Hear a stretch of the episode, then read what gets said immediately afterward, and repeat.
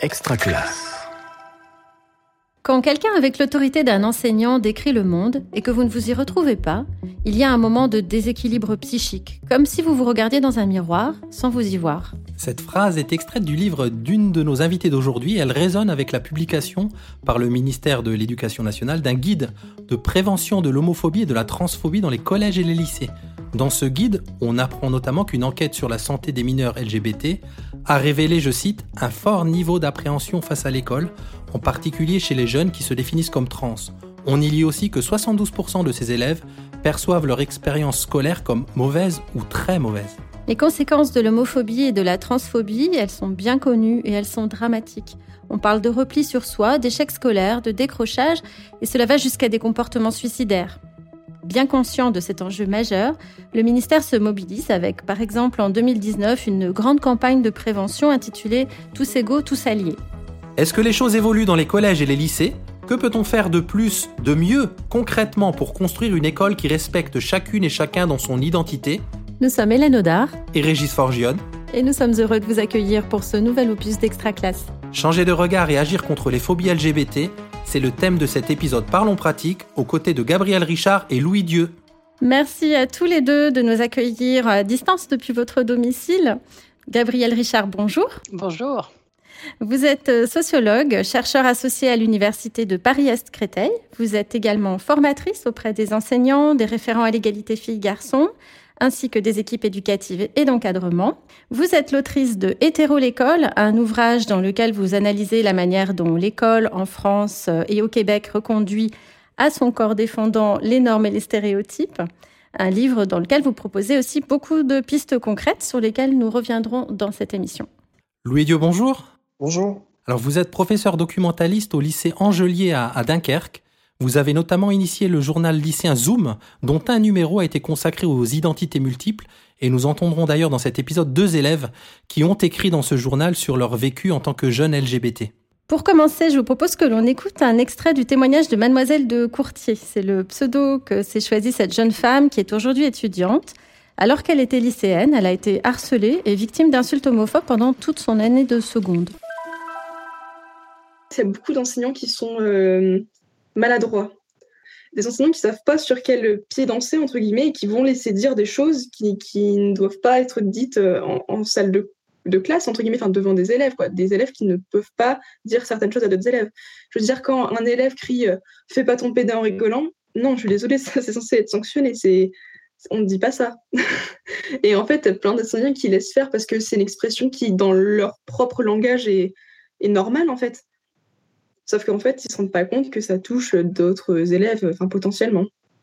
C'est devenu banal, ces insultes homophobes ou transophobes ou bah, comme on dit. C'est pour ça, je pense qu'ils ne sont pas forcément agis. Ben, peut-être écouter plus en fait les, élèves et ce qu'ils peuvent euh, dire.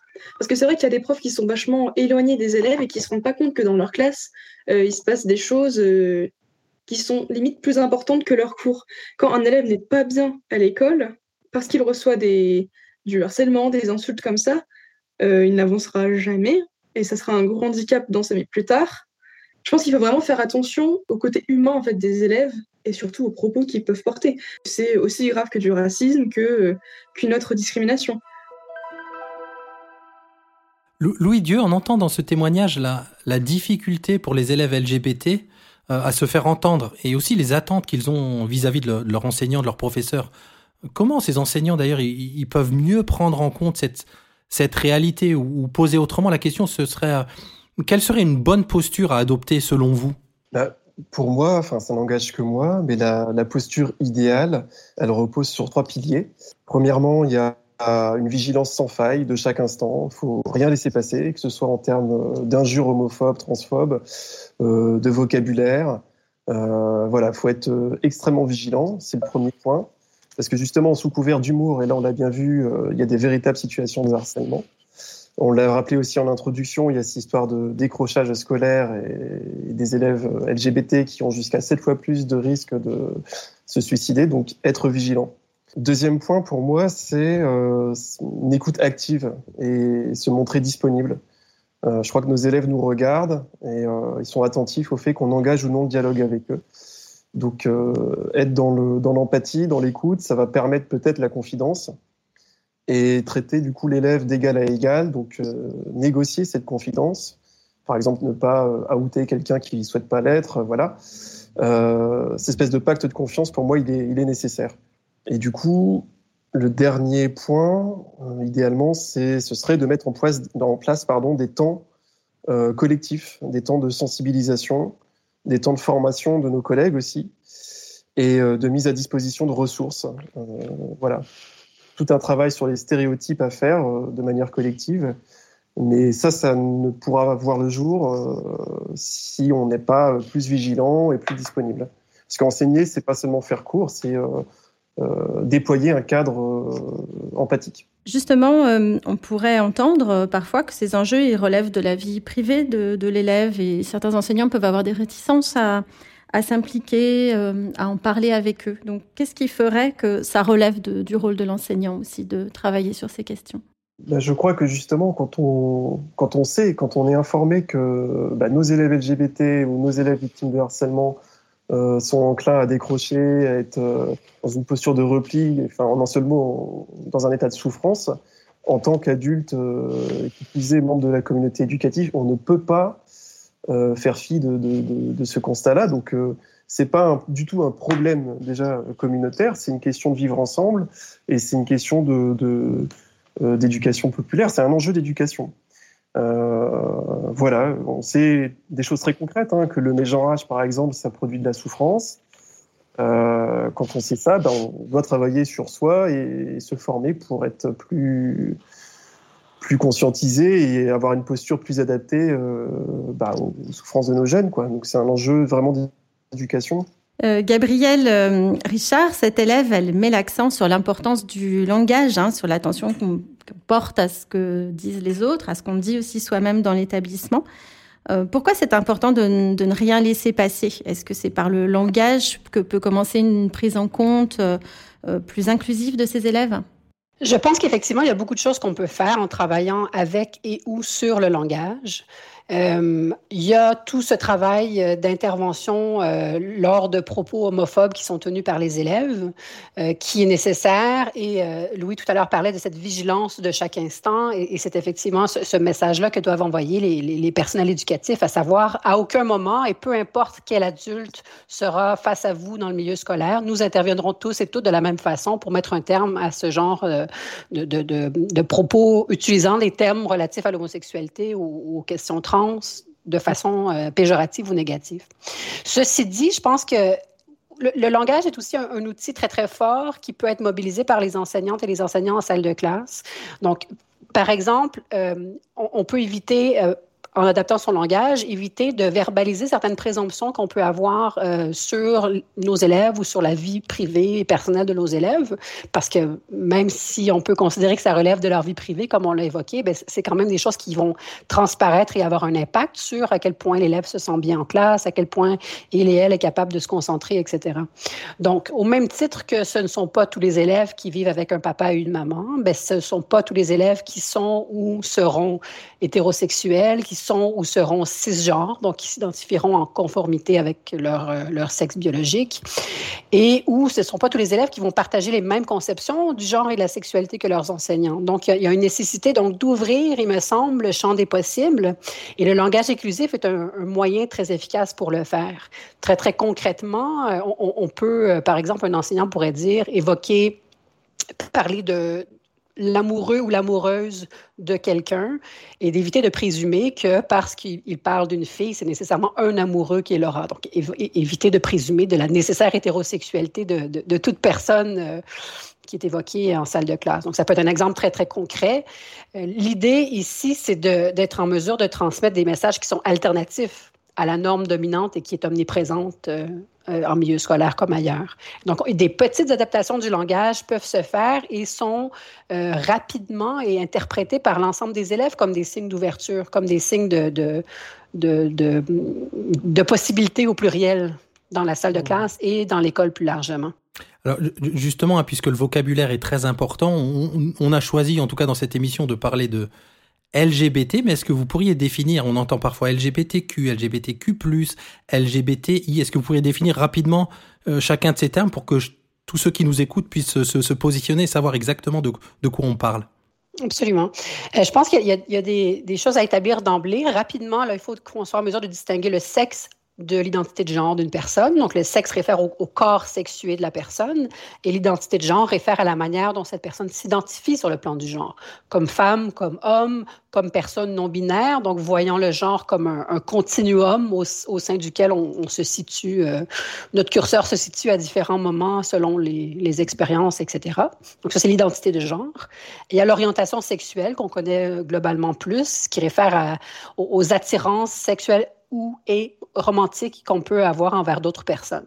Donc, quand on parle, euh, dans le contexte qui nous intéresse, de jeunes LGBT, on réfère aux jeunes lesbiennes, gays, bisexuels et transgenres, mais souvent l'acronyme est utilisé un peu, euh, j'ai envie de dire par défaut, pour inclure tous les élèves qu'on considère de la diversité sexuelle et de genre. Donc, les élèves qui ne sont pas, euh, disons, normatifs au sens au sens sociologique du terme, en matière de genre et de sexualité. Donc, qui ne sont pas hétérosexuels, qui ne sont pas euh, cisgenres euh, nécessairement. Et donc, qui ont des expériences scolaires qui sont spécifiques par rapport à, l'ensemble de leur, euh, de leur père.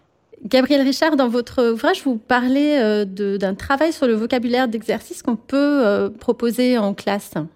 Il y, a, énormément de travail qu'on peut faire en mobilisant la question du vocabulaire. C'est d'ailleurs le premier terrain sur lequel interviennent beaucoup d'enseignants euh, sur la question des LGBT-phobies, principalement parce que c'est souvent là que les enseignants se sentent les plus légitimes d'intervenir.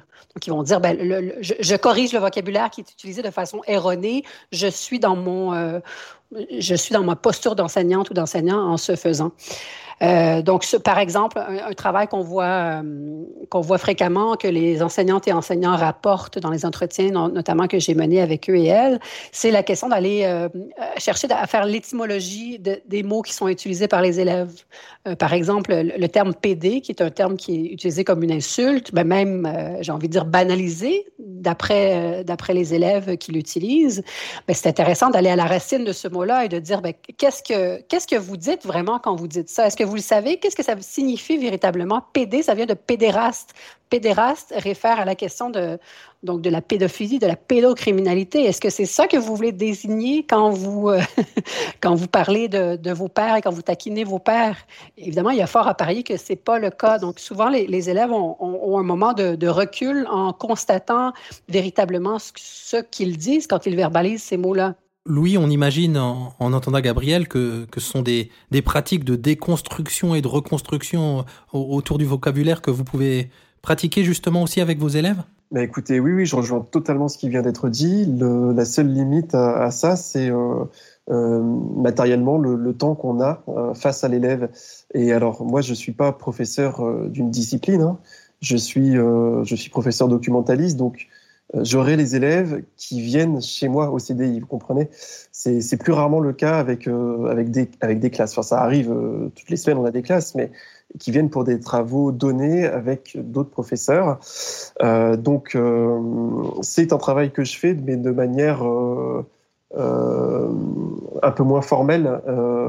par exemple, je le fais avec mon petit groupe d'élèves d'éducation aux médias et à l'information. Ça, on travaille sur la racine des mots, l'étymologie, effectivement ou, euh, ou lors d'un échange débat qu'on a organisé euh, euh, pour libérer la parole autour des enjeux LGBT. Ça, oui, c'est ponctuellement, on peut apporter, on peut réguler les savoirs là-dessus, on peut essayer d'apporter des connaissances, de déconstruire des mots. mais idéalement, dans un monde idéal, dans une école idéale, ce serait l'objet d'un curriculum. Ce serait pour travailler sur une école inclusive, il faut déconstruire la norme et donc la norme, c'est pas seulement euh, la norme de genre, la norme sexuelle, c'est aussi, euh, euh, enfin, c'est intersectionnel, pardon, c'est race, classe et genre. Idéalement, bien sûr, ce serait, c'est ça, ce serait ça, pardon. Je vous propose qu'on écoute un deuxième témoignage, celui d'Alex. alors Alex, c'est un étudiant qui, qui, est maintenant en première année à l'université et qui a fait sa transition sociale entre l'année de seconde et de première. Et dans cet extrait, il nous parle de la manière dont il a vécu ses cours de SVT. Le pire, c'est forcément les, les cours d'SVT que j'ai très mal vécu. En fait, je me rappelle surtout de l'introduction à ce cours qui était un peu une catastrophe parce que ça commençait justement sur la notion de genre en fait, mais de manière extrêmement maladroite. Et encore, si ça s'était tenu juste à des trucs purement euh, sur le sexe, etc., ça aurait pu passer. Mais le truc, c'est que l'introduction, ça parlait euh, d'athlètes euh, intersexes, mais de manière extrêmement bizarre. Et le pire, c'était la suite sur des défilés avec des gens qui se travestissaient. Et je comprenais vraiment pas qu'est-ce que ça faisait là, en fait. C'était vraiment trop bizarre. Dans ce témoignage, on, perçoit bien euh, l'inconfort d'Alex, la, difficulté qu'il a même à exprimer ce qu'il trouve, euh, ce qu'il trouve bizarre dans ce cours. Et, ce qu'on comprend, c'est que les contenus d'enseignement eux-mêmes peuvent créer du malaise, même si l'enseignant euh, est dans une démarche d'ouverture sur ces questions. Est-ce que est-ce que c'est dans ce sens que vous dites que l'école peut reconduire parfois à son corps défendant, ou disons même inconsciemment, les normes et les stéréotypes? Je pense que les contenus scolaires euh, font également effectivement partie euh, de, l'école au sens très large, mais l'école de différentes manières et pas que via les contenus scolaires envoie des messages relatifs euh, aux, normes de genre, de sexualité, mais pas que, hein, comme, comme Louis l'évoquait tout à l'heure. Donc on peut regarder la question ben, des espaces, comment les espaces peuvent être séparés sur le plan du genre. On peut regarder les violences entre pairs qui ont lieu, c'est-à-dire qu'à l'école, c'est souvent lorsque les enfants, les enfants, les adolescents, etc., fréquentent l'école, qui sont euh, euh, très euh, policés, entre guillemets, par leur père sur le plan du genre. il y a la manière dont les, les, adultes interagissent avec les jeunes. Donc, tout ce qui est formel et informel en milieu scolaire contribue à envoyer un, message aux élèves, à savoir que on apprend, entre guillemets, aux, aux jeunes qui fréquentent l'école qu'il est souhaitable qu'ils et elles soient hétérosexuels et qu'il est souhaitable et qu'on attend d'eux et d'elles qu'ils se comportent en conformité avec leur genre et en conformité avec certains euh, stéréotypes qui ne correspondent pas, euh, évidemment, à la manière dont la plupart des gens veulent s'identifier, puisqu'il s'agit bien de ça, de stéréotypes. L'autre chose qu'on entend euh, dans, dans, ce témoignage, c'est que euh, c'est une maladresse en fait de l'enseignant. Et la question qu'on peut se poser, c'est qu'effectivement, si on n'est pas très à l'aise avec ces questions-là, est-ce qu'il vaut mieux les aborder quitte à être maladroit, ou est-ce qu'il vaut mieux ne, pas les aborder parce que on, se, on risque peut-être de faire plus de mal que de bien? Il y a effectivement cette, vigilance-là à avoir, c'est-à-dire que si on considère, comme on le disait tout à l'heure, que le milieu scolaire est un milieu qui, très, très normatif sur les plans du genre et de la sexualité, alors à ce moment-là, l'intervention des adultes qui veulent aider leurs élèves LGBT euh, consiste à briser ce silence-là, à briser ce statu quo-là. Et c'est effectivement un exercice difficile parce qu'on veut bien faire, mais euh, on en parlera éventuellement, mais euh, les enseignantes et enseignants ne sont pas nécessairement formés sur la question, ne sont pas nécessairement à l'aise d'aborder des sujets qu'on perçoit comme relevant de la vie privée ou des sujets considérés comme sensibles, de surcroît auprès d'un public plus jeune, on a tendance à craindre les réactions parentales, etc. Donc, il y a plusieurs obstacles potentiels et ce qui fait qu'on euh, on hésite et, parfois, il me semble, à juste titre, à aller de l'avant par rapport à ces questions-là. Je pense que c'est important de prendre en compte le fait qu'effectivement, on peut avoir des interventions qui sont maladroites et que toute intervention n'est pas une bonne intervention. Donc, un exemple très concret de ça, c'est que euh, enseignant qui va dire dans sa salle de classe, ah, les statistiques disent que à peu près 10% des personnes euh, sont homosexuelles, ça veut dire que dans la classe, il y en aurait à peu près trois on peut comprendre pourquoi l'enseignant procède ainsi, c'est-à-dire qu'on veut banaliser, on veut normaliser la chose, mais ce faisant, l'enseignant peut ne pas remarquer qu'il va alimenter une chasse aux sorcières chez les élèves qui vont en venir à, rigoler et essayer d'identifier qui sont ces trois élèves-là euh, dont on parle hypothétiquement. Donc ici, on, est véritablement face à un type d'intervention qui est euh, soucieux de bien faire, mais qui agit de façon maladroite. Donc, je pense qu'effectivement, ça, ça met sur la table la question et le, caractère incontournable d'une formation avant, avant d'être en mesure de prendre action de façon efficace sur ces questions-là. Je suis entièrement d'accord. Il, y a deux écueils, en fait. Hein. Il y a l'écueil de la maladresse et il y a l'excès inverse, c'est l'invisibilisation. Euh, L'altérité nous fait peur, c'est une différence qui nous gêne, on est mal à l'aise avec ça. Donc, il y a certains collègues qui, qui évacue totalement le, problème, la chose, et au risque bah, de renforcer les souffrances qui existent. Quoi. Alors, puisque c'est parlons pratique, on, va essayer justement d'outiller ces, ces, enseignants, d'autant que je dois dire que pendant la préparation de cette émission, on a discuté avec beaucoup d'enseignants, d'élèves, d'associations, et que ce qu'on a ressenti, c'est de manière générale une volonté de bien faire hein, chez, la plupart des acteurs et plutôt un manque d'outils. Alors on va essayer aujourd'hui d'en donner quelques-uns. Euh, Gabriel Richard, de manière générale, euh, concrètement, qu'est-ce que les enseignants peuvent mettre en place euh, là dès aujourd'hui pour que les, les élèves, chaque élève trouve sa place? Il y, a, énormément de choses qu'on peut mettre en place. Il y a plein d'initiatives intéressantes euh, qui ont lieu sur le terrain. Je, donne des exemples parmi d'autres euh, dans mon livre qui permettent euh, non seulement d'avoir une approche pédagogique qui est inclusive, mais également d'aller avoir un regard critique sur ces normes-là qui sont dominantes et qu'on cherche à déconstruire. C'est effectivement un travail de longue haleine. Donc, des exemples très concrets d'exercices qu'on peut mettre en place en classe, ça peut être, je pourrais peut-être en évoquer deux. Donc, il y a l'exemple l'exercice des privilèges. Il s'agit d'essayer de rendre visible ce qui est d'ordinaire de l'ordre de l'invisible c'est-à-dire les normes, les privilèges, etc. Donc, évidemment, quand quelque chose est normatif, il nous est parfois tellement collé au visage qu'on n'est pas en mesure de, prendre un pas de recul pour l'identifier comme tel. Donc, dans le cadre de l'exercice des privilèges, chaque élève qui participe à l'exercice se voit euh, offrir le, portrait d'un personnage à incarner. Donc, sur une petite feuille, c'est écrit euh, l'âge, des éléments euh, sur son origine sociale, culturelle, ses pratiques religieuses, sa situation familiale, etc. Donc, des, éléments, disons, sociaux démographique Et euh, chaque élève doit incarner ce personnage-là pour la durée de l'exercice. Alors, c'est un exercice qui prend place euh, dans l'espace de la classe. Donc, les élèves se mettent debout et adossés au mur euh, au fond de la classe, avec, si possible, de l'espace devant. Et là, l'animateur ou l'animatrice va lire une série d'affirmations et le jeu consiste à avancer d'un pas dès lors que l'affirmation qui est lue correspond au personnage qu'on incarne. Et donc, des exemples d'affirmations, c'est par exemple, euh, personne ne m'a jamais demandé si j'étais une fille ou un garçon. C'est un exemple. Un autre exemple, c'est euh, personne n'a jamais justifié mon humeur par le fait que j'avais mes règles. Donc, effectivement, si ça s'applique à mon personnage, j'avance d'un pas. Ça ne s'applique pas, je reste en place. On lit une série d'énoncés comme ça et on se, rend compte assez rapidement qu'au fur et à mesure où l'exercice suit son cours, il y a des élèves qui vont être vraiment en avant, qui vont avancer presque à chaque euh, affirmation. Il y en a d'autres qui restent tout en arrière.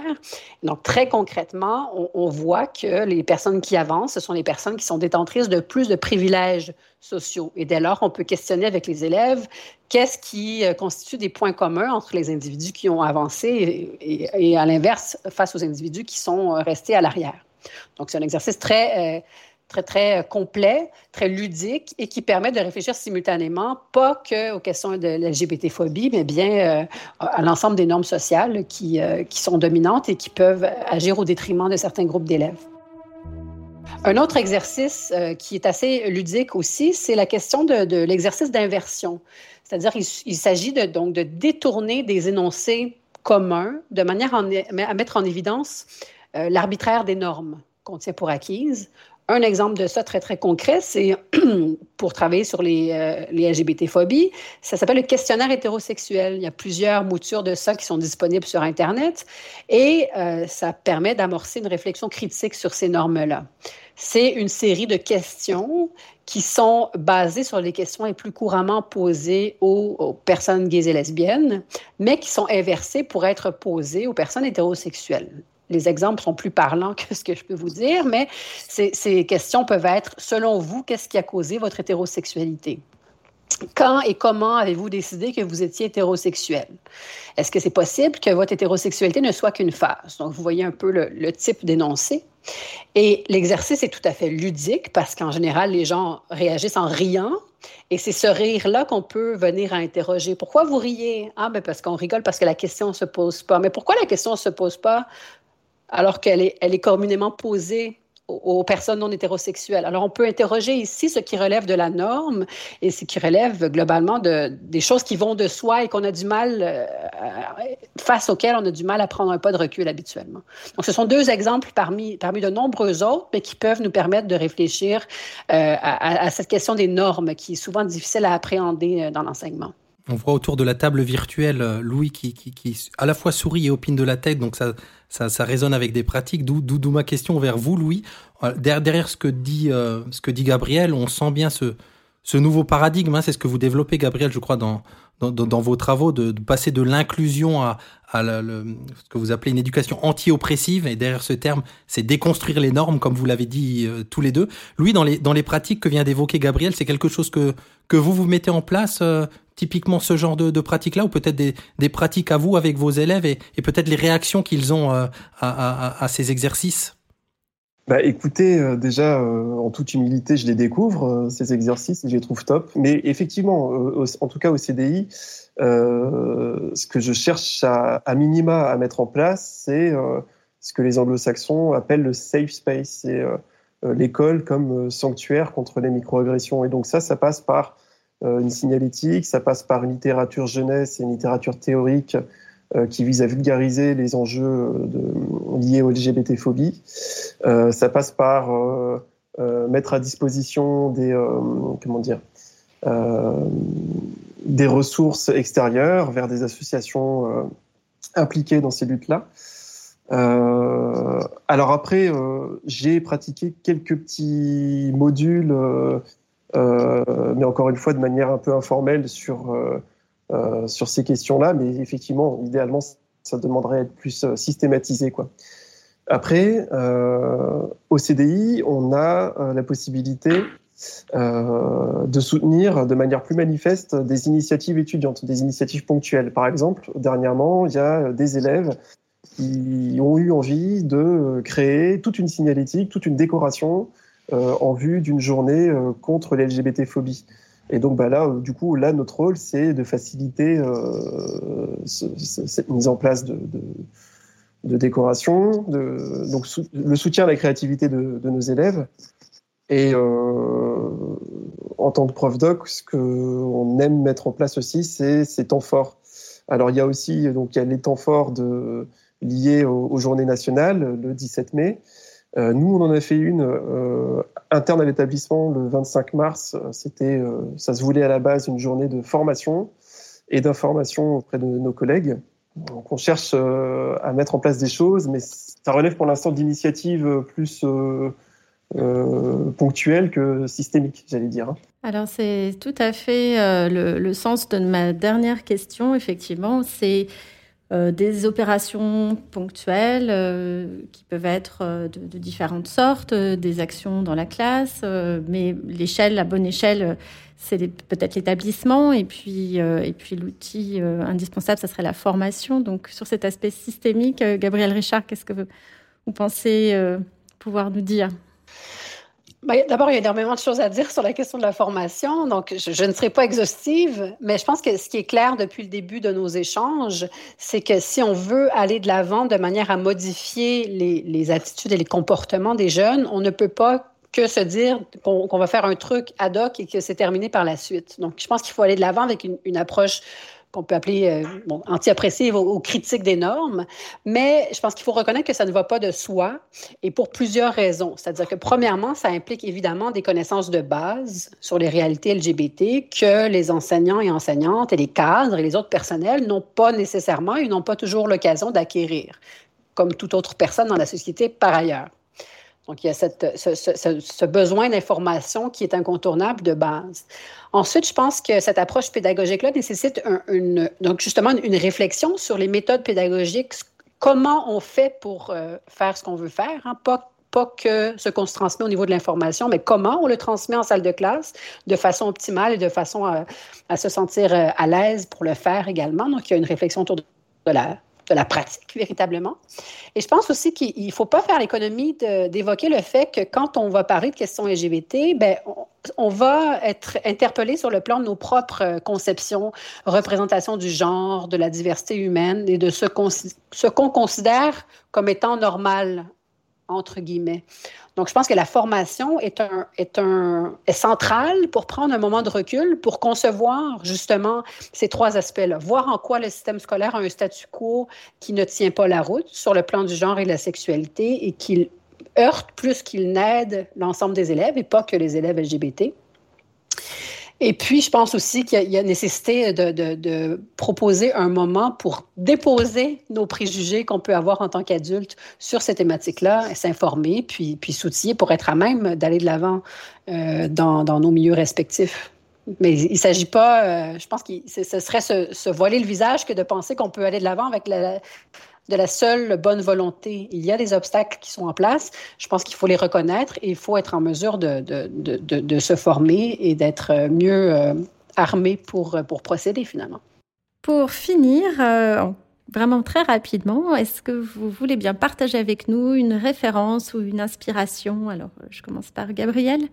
Oui, mais moi, je m'en voudrais de terminer sans vous parler d'un coup de cœur qui est l'association Queer Éducation, qui regroupe des personnels de l'éducation nationale et autres personnels qui travaillent auprès des jeunes et qui sont interpellés justement par ces questions de, de violence symbolique qu'envoie, euh, sans le vouloir, l'établissement scolaire et, les gens qui, euh, qui y travaillent. Et donc, finalement, il s'agit d'une communauté de pratique où les gens peuvent échanger essentiellement sur les réseaux sociaux pour l'instant. Ils ont un site web qui va être mis en ligne prochainement, mais ils ont une page Facebook qui est très active et on peut aller échanger autour de ce qui fonctionne, ce qu'on a mis en place dans notre, dans notre établissement avec succès, partager des problèmes. Donc, c'est une forte communauté de pratique qui, euh, qui est en place et qui est très, il me semble, porteuse et qui gagne à être, à être connue. Parfait, merci. Et Louis, euh, une, inspiration, une référence? Alors, une référence, plutôt, je vais faire mon professeur documentaliste. Je vais vous parler euh, de Je suis qui, je suis quoi.